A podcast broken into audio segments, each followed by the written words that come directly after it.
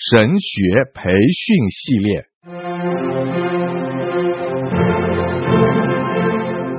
甘霖媒体资讯制作，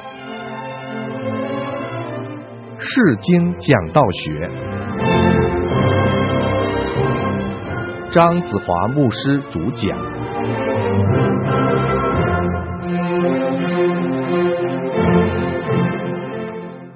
各位弟兄姐妹平安。我们是来到讲道学的第九讲，我们还是在失落的焦点这个话题。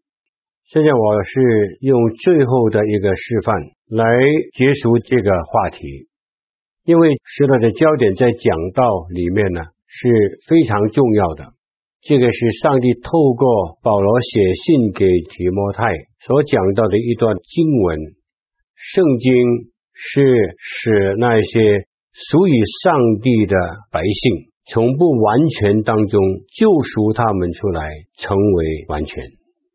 今天我要大家看新约的一段的经文，这样我就完成了这个示范。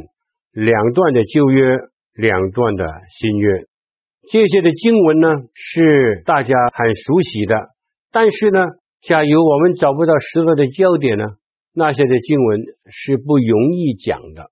这个是用他们来做示范的原因。马太第十六章，我们从第十三节到二十节，耶稣到了盖撒利亚腓立比的境内，就问门徒说：“人说我人子是谁？”他们说：“有人说你是施洗的约翰，有人说你是以利亚，又有人说你是耶利米，或是先知里的一位。”耶稣说。你们说我是谁？西门彼得回答说：“你是基督，是永生上帝的儿子。”耶稣对他说：“西门巴约拿，你是有福的，因为这不是属血肉的指示你的，乃是我在天上的父指示的。我还告诉你，你是彼得，我要把我的教会。”建造在这磐石上，阴间的权柄不能胜过他。我要把天国的钥匙给你。凡你在地上所捆绑的，在天上也要捆绑；凡你在地上所释放的，在天上也要释放。当下，耶稣嘱咐门徒，不可对人说他是基督。这段的经文，我们看起来的时候呢，不是很复杂的，但是当你要讲这段经文的时候呢，你会发现到要怎么样讲呢？从哪里开始呢？假如我们从十三节开始一直讲完了二十节的话，我们这个讲道可能就会遭遇到重重的困难。让我跟大家来解释一下这段的经文。我们一定要先找这个失落的焦点。你找到失落的焦点的话呢，你就看到这段的经文呢，主要要讲的是什么？提醒大家，不厌其烦的提醒大家，找失落的焦点，我们就是要从这段的经文里面做一点解经的工作，发问、发问、解释圣经，从很多这样的解经问答，我们所写下的材料。你就会慢慢看到这段的经文实在要告诉我们什么的东西。找失落的焦点，最重要就是我们要读经，要解经，要发问题，要答问题。这样慢慢你就会看到，原来这段的经文，我们一般的信徒、一般的教会，在那一方面不完全。我们就从这段的经文里面来寻找上帝拯救的方法。好的，我们来看这段经文。假如我们先讲十三节到第十七节，这段的经文就讲到耶稣发问题。首先，他就要门徒告诉他，一般人说我是谁，所以门徒就很坦白的告诉他，有人说你是施洗的约翰，你是伊利亚啊，你是先知的位。你是耶利米等等，那耶稣呢？其实他要知道门徒怎么样认识他，所以他第二个问题说：“那你们说我是谁呢？”彼得在这里就回答耶稣，一般都相信彼得实在是代表门徒来回答耶稣。他说：“你是基督，是永生上帝的儿子。基督是受膏者，是皇。永生上帝的儿子呢，就是耶稣基督。他是神的儿子，他有他的神性，但是他也是人子。所以这个是对耶稣基督一个完全的承认。耶稣后来就对彼得说：‘你是非常有福的，因为你能够这样来了解我。’”并不是你的学又指示你的，乃是我天赋指示你的。但是失落的焦点是不是在这里呢？我们要开始比较深一层的来解经，来问一些的问题。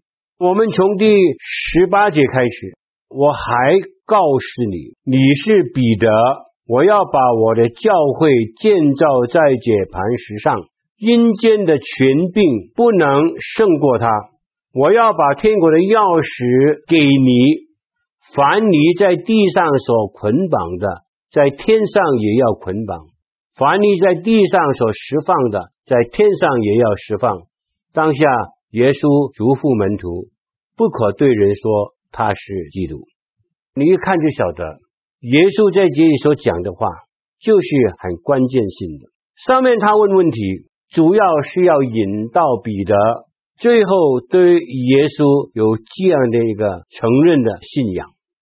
当彼得这样承认耶稣的话呢，耶稣就讲下面我们刚才所念的十八节那段的经文。所以你看起来的时候呢，很明显的知道，在这段的经文里面，耶稣所注重的是他自己从十八节到二十节所讲的话。上面只是耶稣开始问。一般人说我是谁啊？你们说我是谁？当彼得做了一个承认的时候，耶稣就讲下面的话。很明显，下面的话就是这段经文的重点。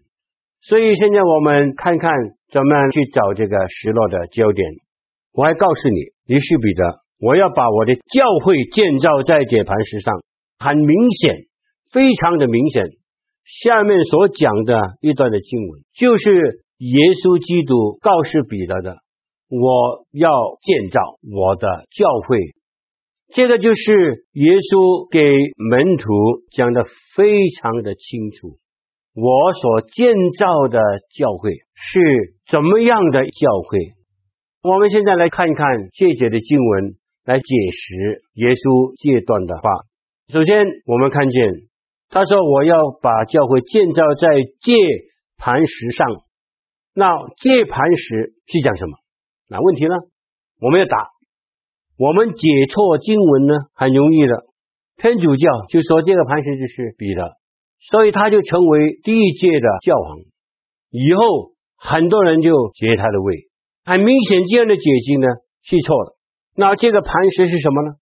这个基础，我要把教会建造在一个稳固的根基上面呢。那这个根基是什么呢？我们现在看看啊，在中文里面呢，很有可能看不到这一方面，所以就允许我用一点点解经来告诉大家一件很重要的事情。其实，在原来的圣经里面，有两个字是有关系的。第一就是彼得的名字彼得，第二呢就是这个磐石，它两个字呢。都是有它相同的字根，但是意义是不同。彼得这个名字也是讲到石头，但是是一个很小的一块。这个磐石呢，是讲到一个很大的一个磐石。耶稣在这里呢，就是用彼得这个名字和磐石把它拉在一起。一个主要的原因就是。怎么样可以从一块很小的一块石头变成很大的一块磐石？就是在乎一个人，他承认不承认耶稣是受膏的君王，而且他是永生上帝的儿子。因为彼得有这样的一个承认，所以他本来是彼得一块很小的石头，但是因为他承认。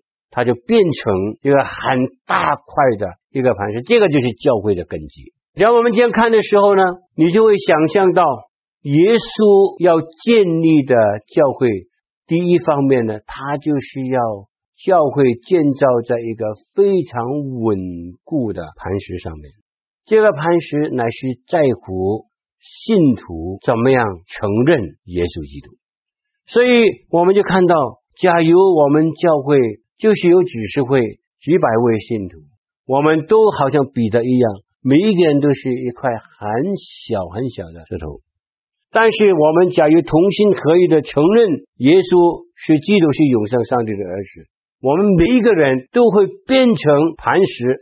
这样的话呢，教会就变成一块真是说不尽、形容不尽的一个大的磐石。这个就是教会最主要的基础。教会的基础就是我们同心合意的承认耶稣是基督，是永生上帝的儿子。那这个是结晶啊。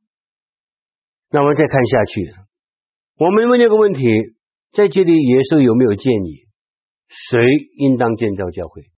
有啊，他说我要把我的教会建造。是谁？这个我是谁？是耶稣，是耶稣，不是我们。是耶稣，所以耶稣在这里向我们显明他另外一个很重要的建造教会的蓝图是什么？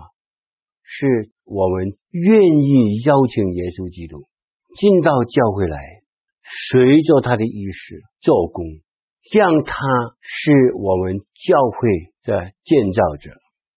我们假如愿意让耶稣去建造教会，那。有多方面的表现，那等一下我再讲。那这个是第二方面呢？原来每一个教会耶稣要建造啊，不是我们建造啊。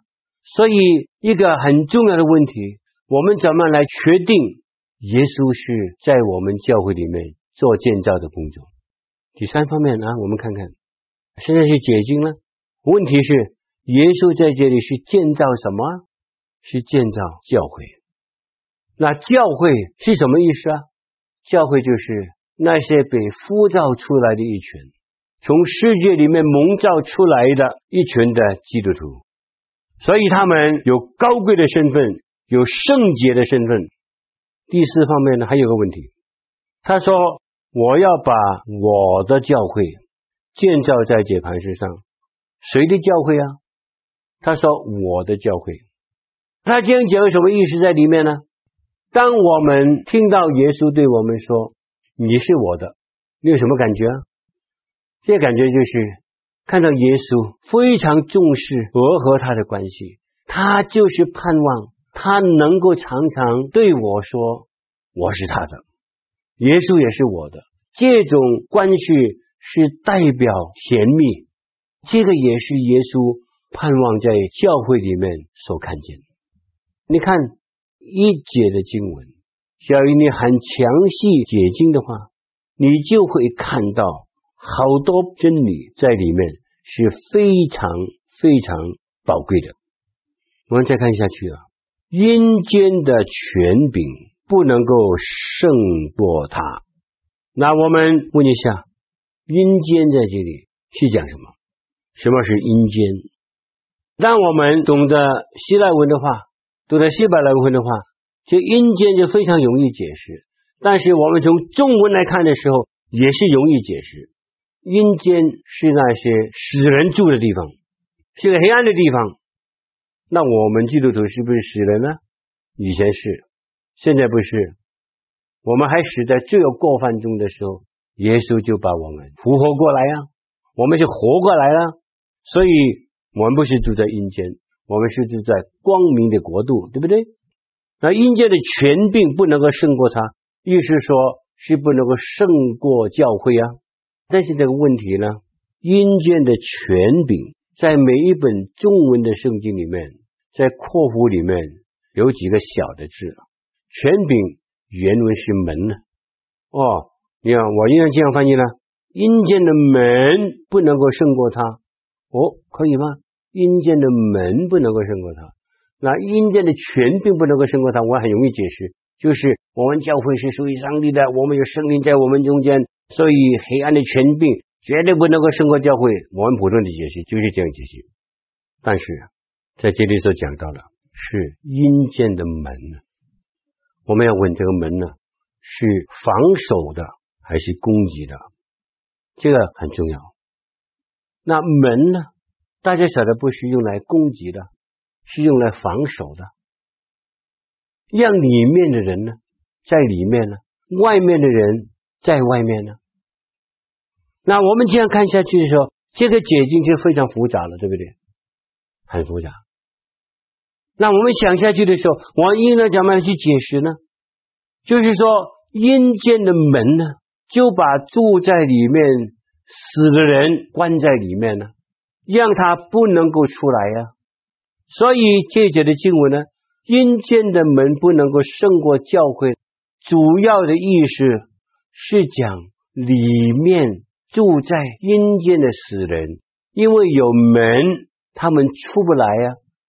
所以教会里面呢，应当没有在阴间里面住的人去骚扰我们呢。意思就是说呢，教会呢，应当没有死人在里面住啊。教会都是一群活泼有盼望的人呢，很难解释啊。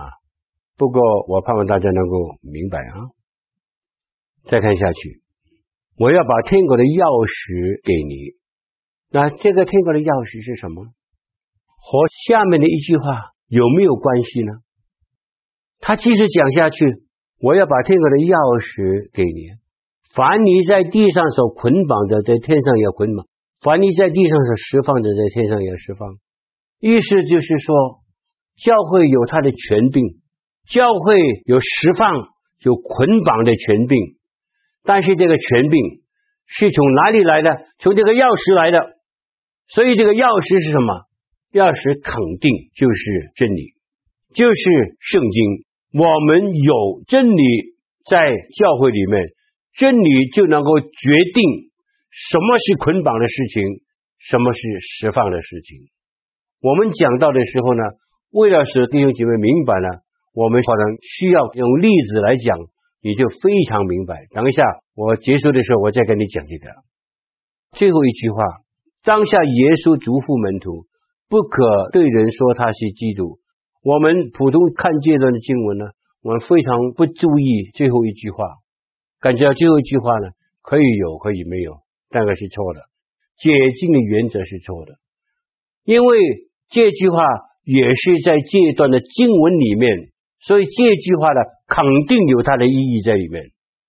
那问题啊，为什么耶稣在这个时候他要嘱咐他的门徒不要告诉别人他是基督？为什么？原因在哪里？我们要寻找一个答案。因为当时一般人连门徒可能都在里面，对于耶稣基督，特别对于基督，他们有个非常错误的了解。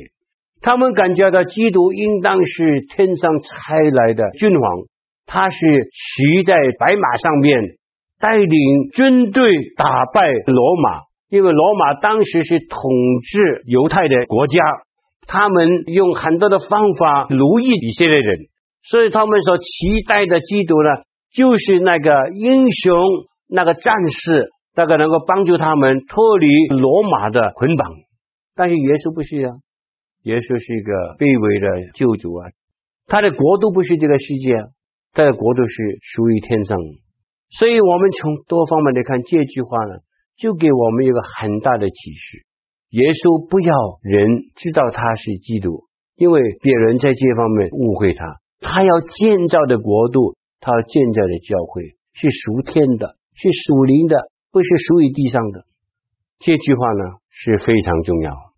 那我们经过了这么多的解经，经过了这么多的问和答，现在我们就来到一个非常主要的问题：这段的经文失落的焦点是什么？我们解了很多的圣经，对吧？解经了，都解完了，很详细的解完了，有问有答。我们在手头上写了一大堆解经的材料，现在我们就看这段经文失落的焦点在哪里？其实呢？一点都不困难。失落的焦点就是，因为我们今天很多的教会，我们在建造当中，我们没有按照耶稣基督给我们的蓝图来建造教会，使教会有很多的动乱，使教会在建造的过程当中所注重的很多东西是不合乎上帝的心意。其实，在这里，失落的焦点，就是因为看见今天很多的教会没有按照耶稣基督的蓝图去建造。这个是失落的焦点。当我们知道这个失落的焦点以后，我们就开始从这段的经文里面看看上帝怎么样来提供救赎，让我们从这段的经文里面来看见上帝对于建造教会的蓝图是什么。这个是救赎。其实刚才解经的时候已经讲了很多，现在呢？我要把它以拯救的大纲来跟大家讲一遍，每一点在这里都是讲到上帝如何救赎那一些不按照他蓝图去建造教会的那些的失落。啊，救赎第一，上帝盼望能够建立一个根基非常稳固的教会。当我们看到这个救赎的时候，你晓得这个是从解经出来的。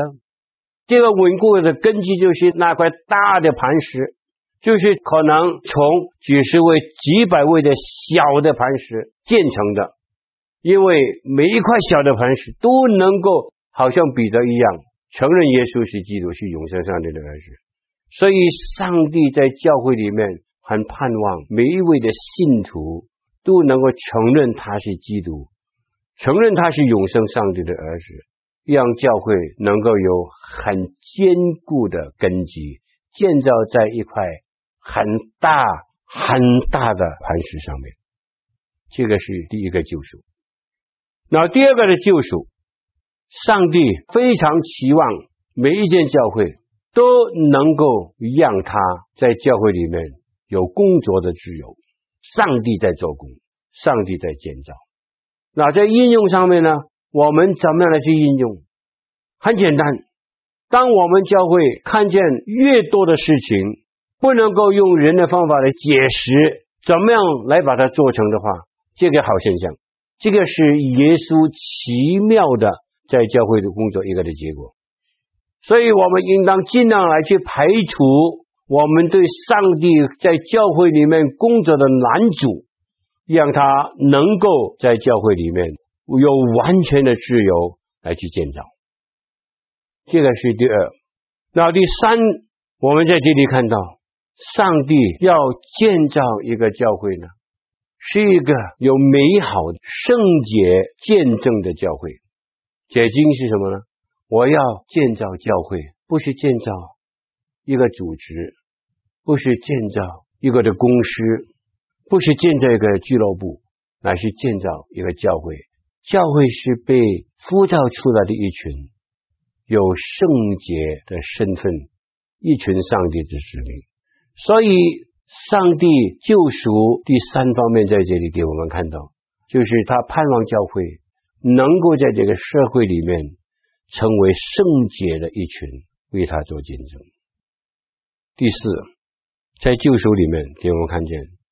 他要建造一切的教会，就是里面每一位的弟兄姐妹都愿意和上帝建立一个非常甜蜜和亲密的关系，因为上帝说：“这是我的教会，我的教会。”我每次听到上帝讲这句话，这是我的教会，或是上帝对我说：“你是我的”，我心里面总是感觉到非常的甜蜜。正有很多的弟兄姐妹，真心能够彼此的说，我们是彼此相属的，耶稣是属于我们的，我们都是属于耶稣的。你看这一间的教会，只要有这样的关系，不但是与上帝的关系甜蜜，弟兄姐妹中间的关系也甜蜜的话，这个就是上帝要建造啊。这个救赎第四方面就是这一方面。第五呢？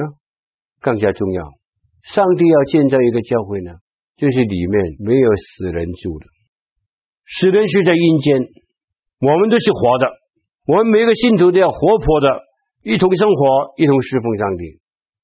这个是上帝盼望能够看见。另外一方面，我们也看到上帝盼望教会呢，能够按照真理去实行他教会应当有的权柄。凡你在地上所捆绑，在天上捆绑；凡你在地上释放，在天上要释放。这个是权柄，这个权柄就是因为从上帝的真理而来的。在这里的可能你需要举一些的比方，比如一个人说：“我还没有结婚，现在我跟我的女朋友已经同居。”你来问教会可以不可以？教会能够有权柄的对他说：“绝对不可以。”为什么教会能够这样讲呢？因为我们有圣经的根据。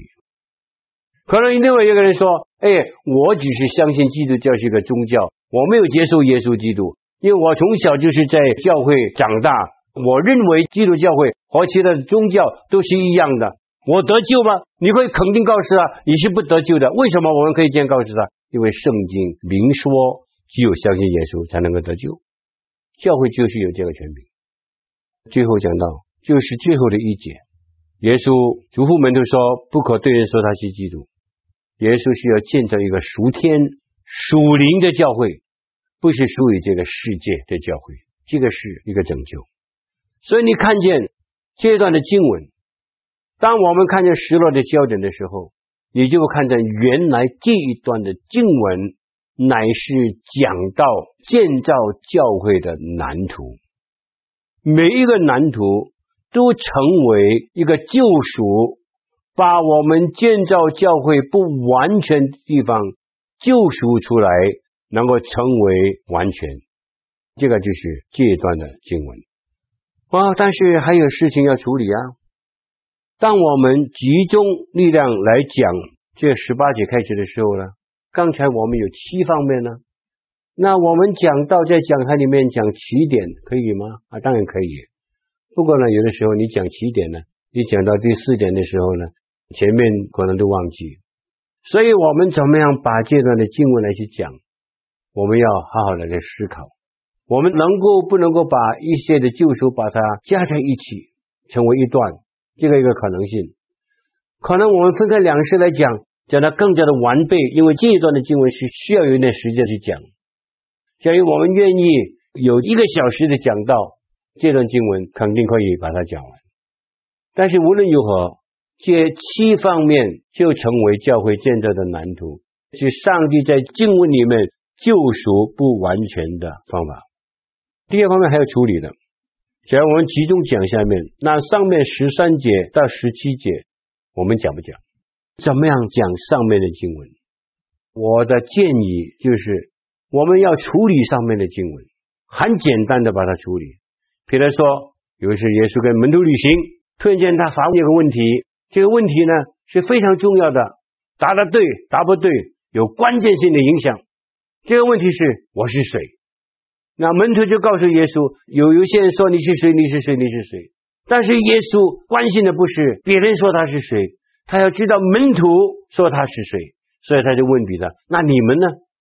彼得就代表门徒答复耶稣：你是基督，是永生上帝的儿子。